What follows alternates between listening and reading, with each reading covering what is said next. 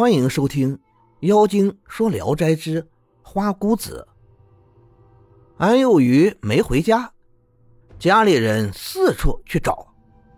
忽然有人说黄昏时曾遇见他在山路上走，家里人又找到山里，见他已经赤身裸体的死在悬崖下面了。家人感到惊异，又琢磨不出是何缘故，只好把他抬回来。全家人正围着他伤心哀哭，忽见一个年轻女子从大门外一路嚎啕大哭着进来吊丧，趴在安生的尸体上，呼天抢地的痛哭起来。天哪，怎么糊涂到这地步啊！直哭到嗓音嘶哑，才收住泪，向家里人说：“千万别急着收殓，停尸七天再说。”众人不知这是何人。正要问他，他也不搭理，含泪反身出门去了。家人招呼挽留他，他连头也不回。家人紧跟出去，已经无影无踪了。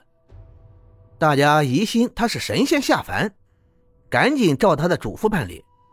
夜里他又来了，照样痛哭如昨。到了第七夜，安有余忽然苏醒过来，翻了个身，呻吟起来。家里人们都吓了一跳。这时，女子又来了。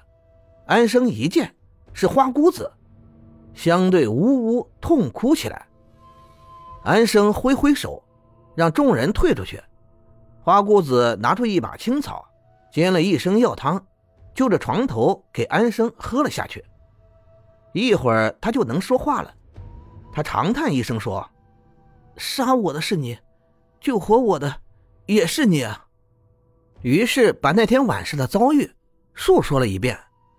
花姑子说：“这是蛇精冒充我，你前一次迷路时看见的灯光便是这东西。”安生说：“你怎么就能让人起死回生呢？莫非真是神仙吗？”花姑子说：“早就想告诉您，又怕吓着您。您五年前是不是曾在华山路上从猎人手里？”买下了一批獐子，给放了。安幼鱼一想，是啊，是有这回事。花姑子说：“那就是我父亲。上次他说大恩，就是指这件事。您那天晚上已经转生到西村王主正家了。我和父亲赶到阎王面前告状，起初阎王还不受理，是我父亲提出情愿。”毁了自己多年修炼的道业，替你去死，哀求了七天，才得到恩准。今天咱俩还能见面，实在是万幸。可是您虽然活过来了，必定瘫痪，须得蛇血兑上酒喝下去，病才会好。安生一听，恨得咬牙切齿，又愁没办法把蛇捉住。花姑子说：“这也不难。”不过多杀生命，会连累我百年不能得到升天罢了。蛇洞就在华山老崖下，可以在晌午过后堆上茅草去烧，再在洞外准备强攻提防着，一定能捉住这妖物。说罢，也长叹一声说：“我不能终身陪伴你，实在令人伤感。可我为了您，十分道业已经损去了七分。”您就原谅我吧。